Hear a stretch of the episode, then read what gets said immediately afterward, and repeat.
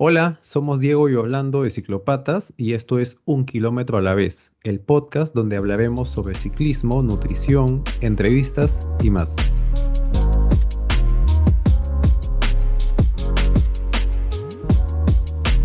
En este primer episodio hablaremos de un tema súper importante para todos los ciclistas, que es la hidratación. Para ello contamos con una invitada de lujo, ella es Valeria Bento, es nutricionista deportiva con certificación de la ISSN, International Society of Sport Nutrition. Es antropometrista, ISAC nivel 3, eh, trabajó en el IPD con diferentes federaciones y también ha trabajado con la Federación Peruana de, eh, perdón, Federación Peruana de Fútbol y ha podido acompañar a la delegación peruana en los Juegos Sudamericanos y Panamericanos. Vale, súper contento de estar contigo hoy día y gracias por venir. ¿Qué tal, chicos? Gracias por la invitación. Yo encantada siempre de, seguir compartiendo un poquito de información sobre nutrición deportiva en general y más aún pues con este grupo de personas que son eh, ciclistas, aficionados, seguramente ya varios hasta nivel profesional.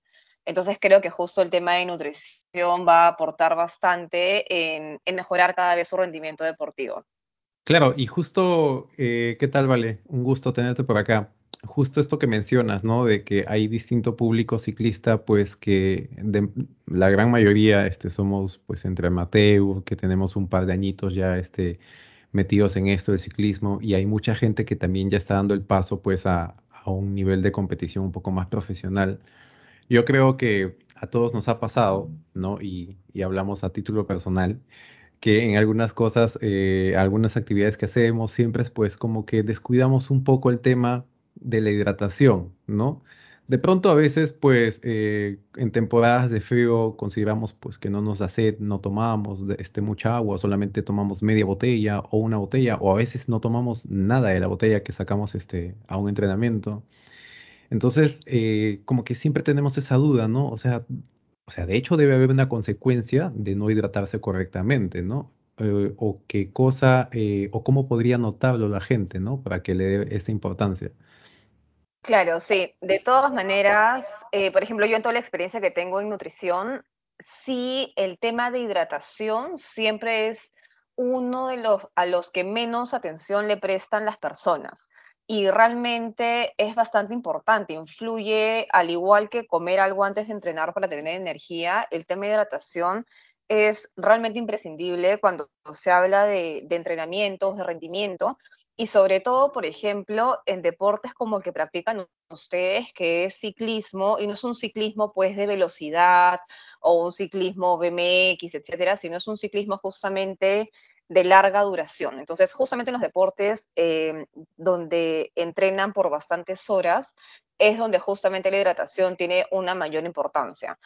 Y por ejemplo, para mencionarles algunas eh, como que consecuencias de la deshidratación, eh, primero, cuando uno empieza a entrenar ya deshidratado, eh, esto va a hacer que aumentes la percepción de esfuerzo y presión para el ejercicio. O sea, un ejemplo, ¿no? Imagínense que ustedes tienen que hacer una rutina de, no sé, 50 sentadillas.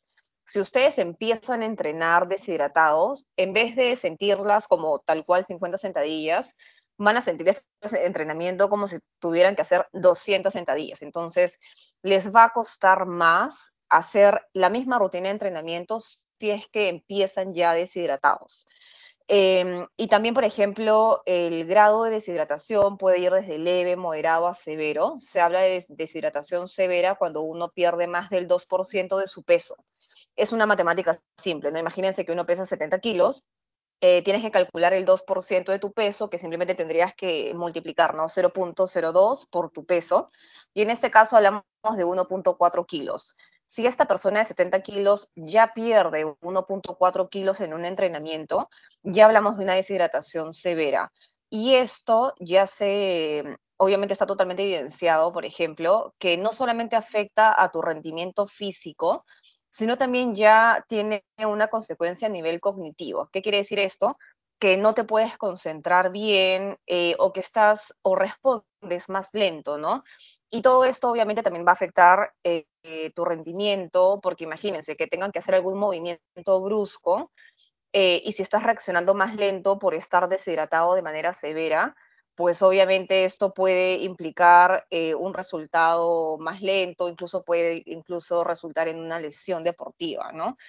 Entonces, eh, sí se ha visto y está muy bien estudiado el tema de todas las consecuencias de la deshidratación en el rendimiento y no solamente al momento de entrenar, sino también, por ejemplo, en la recuperación. Si estás deshidratado, te va a costar recuperarte de una manera óptima. Entonces, por ejemplo, pongámonos en el caso de hay personas que pueden entrenar a doble turno, que salen en las mañanitas y luego en las tardes vuelven a hacer otro tipo de entrenamiento. Eh, si es que no estás bien hidratado, te va a costar más recuperarte de la primera sesión para la segunda sesión y entonces vas a empezar pues a entrenar la segunda sesión más cansado, más agotado, más desconcentrado y demás, ¿no?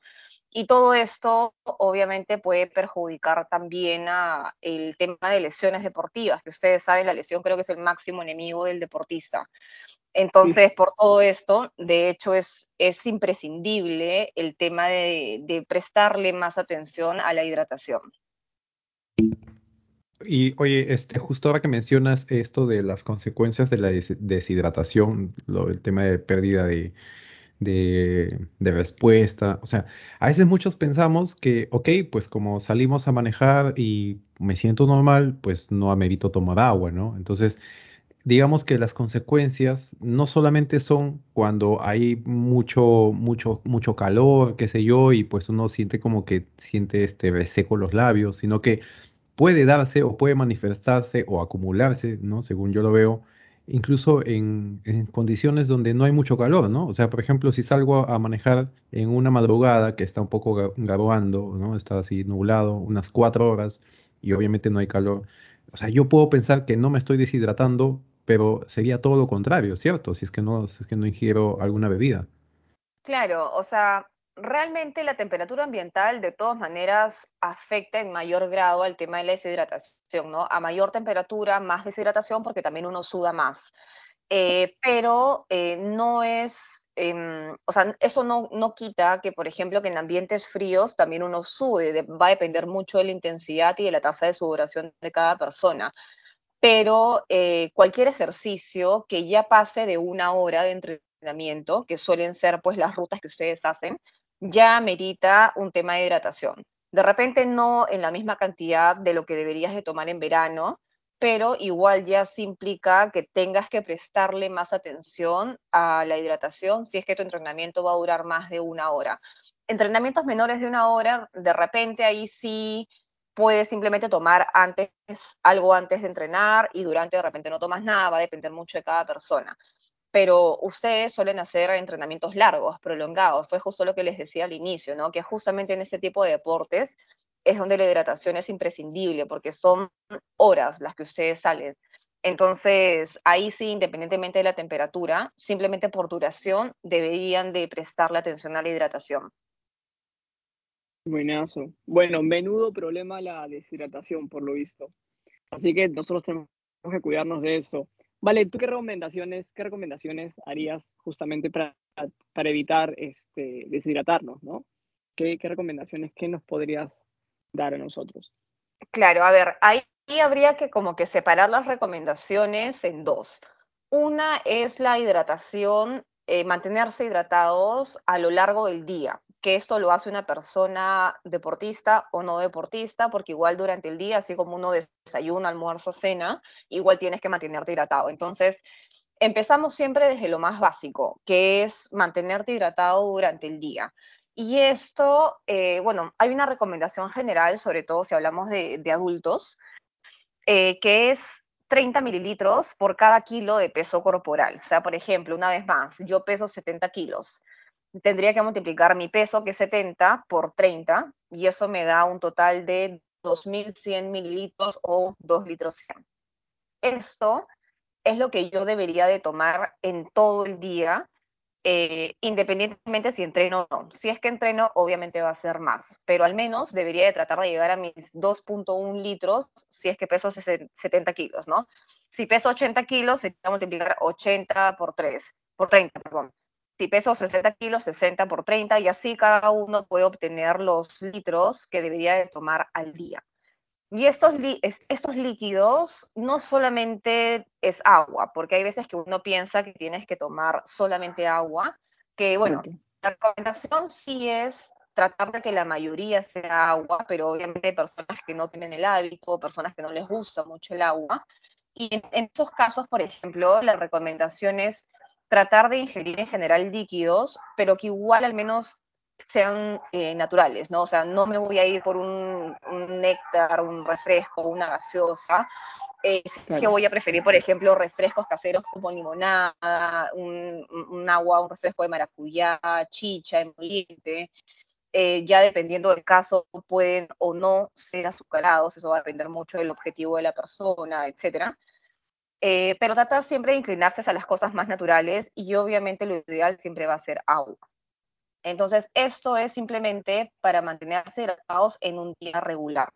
Y ya si uno entrena, que es lo que ustedes suelen hacer, ya hay recomendaciones específicas para qué tomar antes, qué tomar durante y qué y también y cuánto tomar después. Porque a veces uno dice ya, tomo durante, pero te olvidas del antes y el después, o solamente tomas antes y te olvidas del durante y el después. Entonces, sí hay estrategias específicas para este timing del antes, durante y después de una salida.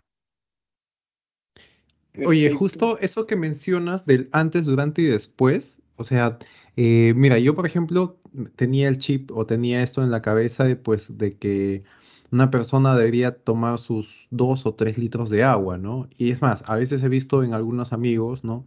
Que ellos decían, este, pues hay que tomar un montón de agua, ¿no? Creo que no, no conocían, y yo tampoco conocía esta, esta fórmula, ¿no? De multiplicar el peso por 30. Entonces ahí como que ya me da un valor un poco más exacto, y ese que es como tú dices, el mínimo, ¿no? O sea, de hecho también eh, hay, me imagino pues que es contraproducente exceder esta cantidad de agua, ¿no? O va a depender si es que haces mucha actividad durante el día, o cómo, cómo sería en ese caso. Claro, va a depender de eso, sobre todo si haces mucha actividad en el día, porque por ejemplo hay personas que sudan bastante y cuando uno suda más deberías tomar más líquidos, entonces de repente puede ascender. Lo que yo les he dicho es una fórmula general y súper simple, pero de hecho hay fórmulas mucho más específicas, donde ves la tasa de sudoración por minuto de entrenamiento, tienes que ver la temperatura corporal, la temperatura ambiental, perdón, y demás. Pero esto de acá es una recomendación como que general, que creo que es bien fácil llevarlo a la práctica. Y bueno, con, con la pregunta que me hace sobre la sobrehidratación o estar hiperhidratado, eh, tampoco es que haga mal, o sea, el efecto, el mayor efecto adverso de tomar muchos líquidos es que acá vas a estar levantándote a ir a orinar, ¿no? Es el único, entre comillas, efecto adverso, salvo ya pues realmente tomes agua en exceso, que es raro. Si tomes 3, 4 litros al día, suele ser un exceso, dependiendo de la actividad que hagas, pero si ya tomas demasiado, eh, pasa lo que pasaría pues con una bebida con exceso de, agua es te diluyes prácticamente, o sea, la sangre está diluida por la gran cantidad de agua que hay y eso hace que se alteren un poquito los valores normales de, electrolitos en sangre, de glucosa en sangre, etcétera. Eh, pero bueno, tampoco no es tan usual, como te digo, así que yo creería que no es algo de qué preocuparse salvo realmente ya de repente alguien exceda los 4 o 5 litros al día eh, fuera de la actividad física, eh, de repente ahí sí podríamos, o sea, no, no es necesario realmente, ¿no? Lo necesario es lo que les menciono, más o menos 30 mililitros por cada kilo por tu peso, y eso es lo que el cuerpo necesita mínimo al día para funcionar así al 100%. Perfecto, buenazo. Oye, vale, me gustaría ahí como darle un poquito más de, vuelta ahí. Hablemos de un poquito de calidades de, justamente hidratación, ¿no? Si bien es cierto, agua es lo más recomendable. En mi caso, por ejemplo, que tengo una dieta distinta, suelo comer mucha verdura, fruta o alimentos que tengan, que, esté, que tengan mucha, mucha agua per se, ¿no? Hay muchos alimentos que no los coso, entonces normalmente en mi día este, no sería tomar tanta agua, en el día, no cuando hago deporte. Y es porque siento que estoy hidratado. Cuando no como así, sí siento que tengo que agregar eh, vasos de agua o vasos de líquido a, la dieta durante el día, ¿no? ¿Tú qué recomendarías para esta parte justamente que es el antes, ¿no? o, también es el después, cuando estás en casa, ¿no? La gente, hace poco escuché un podcast que decía, uno comienza a recuperarse justo cuando termina de hacer el ejercicio, ¿no? Entonces, ¿qué recomendarías en una dieta equilibrada?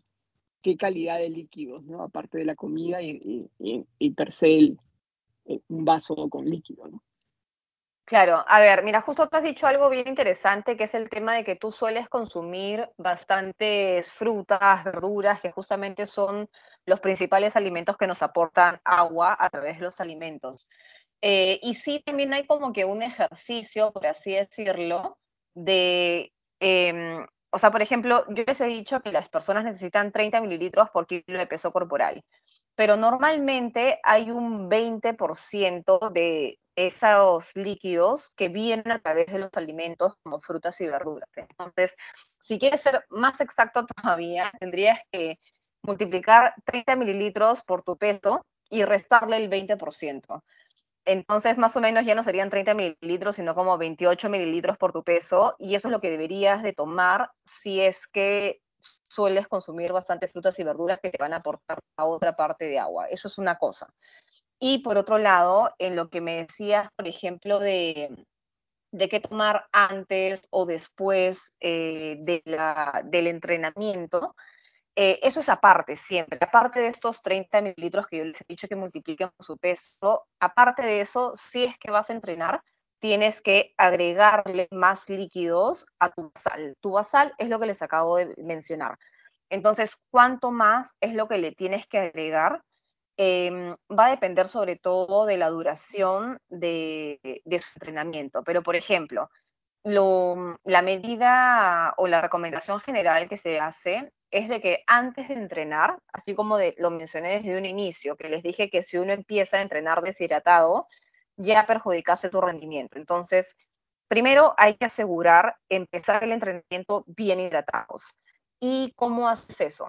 si ustedes cuentan con tiempo, que a veces no es el caso, porque ustedes a veces suelen salir a, bicicletear desde madrugadas, como lo han dicho, pero imagínense que salen pues a las, ahorita, 7 de la noche, 8 de la noche, o sea, más tarde, ahí sí tienen todo el día para poder estar bien hidratados. Entonces, al menos dos a tres horas antes de salir a entrenar, deben tomar más o menos entre 500 a 600 mililitros de líquidos. Esto son más o menos dos a tres vasos. Eso es antes. Y si no, ¿cómo? Wow, digo, o sea, es bastante en realidad, ¿no? Normalmente no estamos acostumbrados a tomar son dos, de agua antes. Sí, igual son horas antes, ¿ah? No es de que media hora antes te vas a tomar medio litro de agua, porque eso sí te puede dar cólicos. Esto es dos a tres horas antes. Pero pongámonos en el caso que, por ejemplo, no tienen tiempo, que ustedes pues van a salir a montar bicicleta a las 4 de la mañana o a las 5 de la mañana y pues no se van a levantar desde las 2 de la mañana, ¿no? A tomar agua. Entonces, eh, si no tienen tiempo porque salen de madrugada, al menos 15 minutitos antes de, su salida, o sea, si hablamos de que salen a las 5, pues a las 4.45, eh, deben de tomarse más o menos como un vaso de agua. Esto los va a ayudar a, empezar bien el entrenamiento, ¿no? Eh, son 200 a 300 mililitros de agua al menos 15 minutos antes de entrenar, que creo que es lo más realista para ustedes que suelen salir, a, que suelen salir en, madrugadas. Em, y una manera que pueden ustedes darse cuenta, por ejemplo, si están bien hidratados o no, es ver el color de la orina. Eso es, una medida súper práctica, está a la mano de absolutamente todos, eh, y es fijarse en eso. Y, por ejemplo, el color ideal de la orina debe de ser casi transparente, eh, como si fuera, no sé, una manzanilla súper diluida, como que transparente y sus toques de amarillo, pero mínimo. Así significa que ustedes están bien hidratados. Pero ¿qué pasa si su orina es súper amarilla, amarilla intensa? He tenido casos de deportistas que cuando les hago esa prueba de, orina, eh, me dan en el carrito una muestra de orina que es prácticamente marrón. Ahí hablamos, por ejemplo, de una deshidratación severa. Y aunque no lo crean, pasa, o sea, y es bien usual. Yo justo también el año pasado, justo a fin de año, fui a unos entrenamientos eh, que se reanudaban presenciales los pesé antes y los pesé después de entrenar, por ejemplo, y los chicos perdían tranquilamente como dos kilos en el entrenamiento de una hora y media. y esos dos kilos significa que han perdido dos litros. Entonces, aunque no lo crean, es bien fácil deshidratarse. Entonces, hay que estar atentos ahí todas esas señales. Oye, y eso que mencionas del color de la orina nos ha pasado y por ejemplo a veces cuando hemos salido pues este a manejar, no sé, pues ponte a una ruta a Antioquía que son entre 6 y 5 horas, eh, nos hemos dado cuenta y yo me he dado cuenta que a veces pues cuando, cuando miccionaba, ¿no? Eh, salía así, ¿no? Esa, y a pesar de que tomaba supuestamente yo la cantidad de agua pues en la ruta, igual salía como que cargada la orina, ¿no? Entonces, esto, esto me, lleva a pensar o sea, ¿qué tipo de bebidas podemos eh, ingerir? Eh, o de pronto estuve, no sé, pienso yo, tomando alguna bebida que era muy cargada o que no era la ideal. O, o, qué nos recomendarías? Si está bien que nos hidratemos con agua o con algún rehidratante, no sé, pues de las marcas este, aquí en el mercado. No, creo que muchos tenemos esa, esa duda, ¿no? Claro, eh, y realmente es una duda súper válida, a mí siempre me la hacen, porque hay personas que creen que agua es más que suficiente, pero realmente no siempre es el caso. Eh, el agua es suficiente si es que su entrenamiento es corto, o sea, menor a 60 minutos, que creería que rara vez en ustedes ciclistas el entrenamiento dura 60 minutos, salvo de repente estés practicando, no sé, velocidades o algo en específico, o de repente no hablemos de ciclismo, de repente, aparte de hacer bicicleta, ustedes van al gimnasio y de repente tienen una rutina de 40 minutos, qué sé yo. En esos casos donde la duración es corta, eh, y también en casos donde la intensidad del entrenamiento no sea muy elevada, hablemos de una intensidad leve, moderada, eh, y sobre todo también si es que no hace mucho calor eh, en el medio ambiente, ahí agua es más que suficiente. Pero en casos contrarios, ¿qué quiero decir? Si el entrenamiento ya es más de una hora o si la intensidad de su entrenamiento es elevada o mixta, ¿no? Porque también sabemos de que no es que siempre estén ustedes al 100%, sino que eh, pueden haber rutas que por momentos sean suaves, pero luego intensas y luego moderadas. Pero igual, cuando hay entrenamientos así mixtos, y o si la temperatura del ambiente se eleva, imagínense, puede salir a montar bicicleta a las 10 de la mañana hasta las, no sé, eh, 1, 2 de la tarde, hablemos, y ahorita en verano todavía, eh, es totalmente distinto. En estos tres casos que les he este, dicho ahorita, ahí el agua ya no es suficiente. Sí la deben tomar igual, pero no solamente agua. Ahí ya sería necesario incluir alguna bebida rehidratante, justamente las que mencionabas, que las, tenemos acá en la bodega, en el kiosquito, en el supermercado, en todos lados. También hay polvos de bebidas rehidratantes que son más fáciles de llevar para ustedes. Eh, en algunos casos podrían tomarse sueros también, como los que venden en la farmacia cuando uno está con una infección gastrointestinal. Igual el suero sirve porque justamente tiene un montón de sodio, de cloro, de potasio, que son electrolitos, y también tiene glucosa, que es el carbohidrato que nos da energía.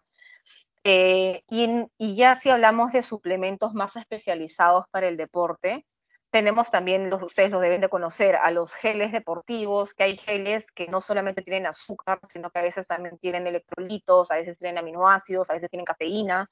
Eh, hay estas gomitas también que venden, gomitas deportivas, no, no, no las Ambrosol y eso, sino gomitas especializadas para deporte, que también les aportan electrolitos y también tenemos estas pastillas eh, como efervescentes, ¿no? De sodio o también de electrolitos. Entonces, eh, eso ya se puede incluir si es que el entrenamiento es súper prolongado, intenso, temperaturas elevadas, eh, pero esto sí es algo mucho más específico, es algo que es, esto se calcula cuántos miligramos de sodio por kilo, por minuto, por hora. Entonces, eso sería un cálculo más especializado que ahorita no les puedo dar como una recomendación en general, pero sí les podría decir de que si ustedes son de, por ejemplo, de sudor bastante o de detectan esas cosas como, por ejemplo, que su orina es súper oscura o que se están cansando, eh, sí prestarle atención y de repente buscar ayuda en un profesional que los pueda asesorar.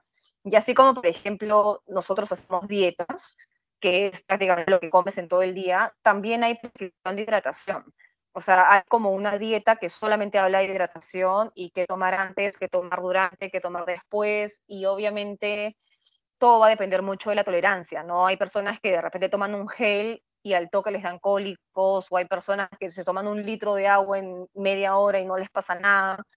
Entonces, todas estas recomendaciones son bien individualizadas, va a depender mucho de la tolerancia de cada uno, de las preferencias, etc. Entonces, para eso sí, de todas maneras les recomendaría buscar ayuda, asesorarse de un profesional. Buenazo, buenazo. Justamente hablando de las sales, ya para terminar, este es algo que yo he recurrido, de hecho, este, siento que cuando he utilizado estas sales, como dices tú, que se pueden conseguir en cualquier farmacia, se diluyen en tu agua y se la convierten en un suero, eh, siento que la calidad de mi hidratante es diferente. Siento que el tomatodo, por ejemplo, en rutas muy, muy largas, eh, me dura mucho más. Cuando llevo solo agua, siento que debo beber eh, constantemente o de manera más seguida para poder mantenerme hidratado. Pero cuando he utilizado estas, ayudas, estas ayuditas, este, siento que me rinde mucho más porque siento que tengo que tomar menos, ya que me siento mucho más hidratado gracias a la cantidad de electrolitos y sales que, tiene, que tienen este, justamente estos aditivos, ¿no? Claro, exacto, es la idea, ¿no? Es la idea, como que está todo más concentrado, entonces también por ejemplo, que tenga más sodio hace que el agua eh, se conserve dentro del cuerpo y no la botes tanto. Entonces es la idea de estos, eh, de las bebidas rehidratantes, de los sueros, de las pastillas de electrolitos, de sodio, es eso, justamente, como que tratar de que no pierdas tanta agua, por ende te mantengas más hidratado. Claro, súper interesante. De hecho, ahora con Dios sabemos que hay mucho más estrategia de lo que pensábamos en algo que lamentablemente no todos valoramos como debería ser la hidratación, ¿no? Vale, esta ha sido una clase súper maestra. Yo creo que ahora todos los ciclopatas que nos escuchan este, ya van a tener un poco más pauteado qué es lo que deben hacer. Los criterios han estado buenísimos y súper claros.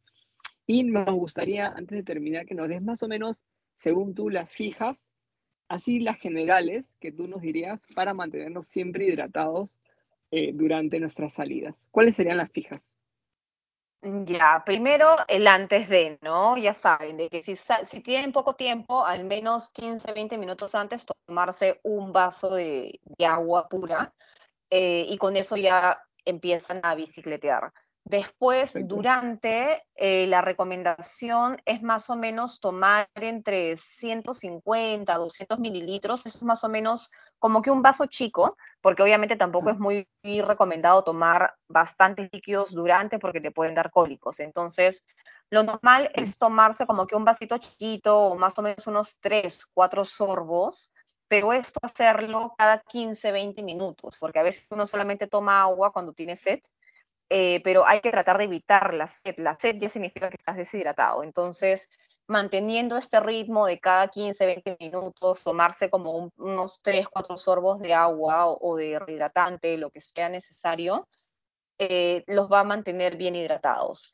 Y después de entrenar, eh, deben de, también de rehidratarse. O sea, no solamente se concentren en descansar, en estirar, que obviamente son cosas que también se hacen, pero también tengan muy en cuenta el tema de la rehidratación. Y la rehidratación es más o menos em, el peso que han perdido. Y eso es algo que yo les podría recomendar un día, así como quien practica, quien prueba, pésense antes de salir a bicicletear y pésense después de salir a, o sea, después del entrenamiento. Entonces, si, ustedes, por ejemplo, perdieron un kilo, quiere decir que deben de tomar un litro después de entrenar. Si perdieron un kilo y medio, tienen que tomar un litro y medio. Y así, ¿no? Es directamente proporcional. Lo que pierdes es lo que deberías de rehidratarte.